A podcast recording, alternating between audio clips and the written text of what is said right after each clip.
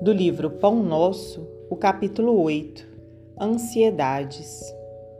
Lançando sobre ele toda a vossa ansiedade, porque ele tem cuidado de vós.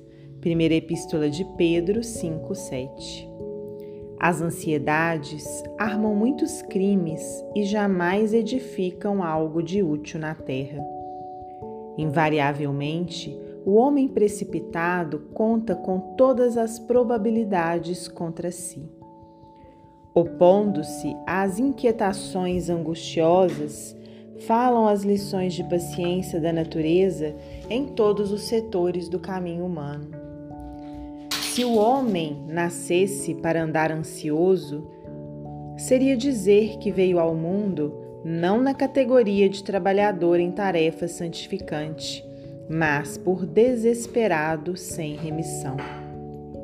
Se a criatura refletisse mais sensatamente, reconheceria o conteúdo de serviço que os momentos de cada dia lhe podem oferecer e saberia vigiar com acentuado valor os patrimônios próprios.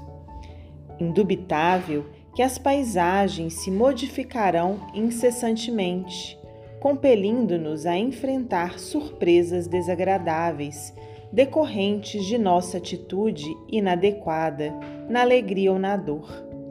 Contudo, representa impositivo da lei a nossa obrigação de prosseguir diariamente na direção do bem.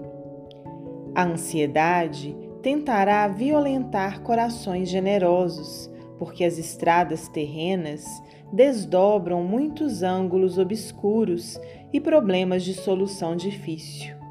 Entretanto, não nos esqueçamos da receita de Pedro. Lança as inquietudes sobre as tuas esperanças em nosso Pai Celestial, porque o divino amor cogita do bem-estar de todos nós. Justo é desejar firmemente a vitória da luz, buscar a paz com perseverança, disciplinar-se para a união com os planos superiores, insistir por sintonizar-se com as esferas mais altas. Não ouvides, porém, que a ansiedade precede sempre a ação de cair.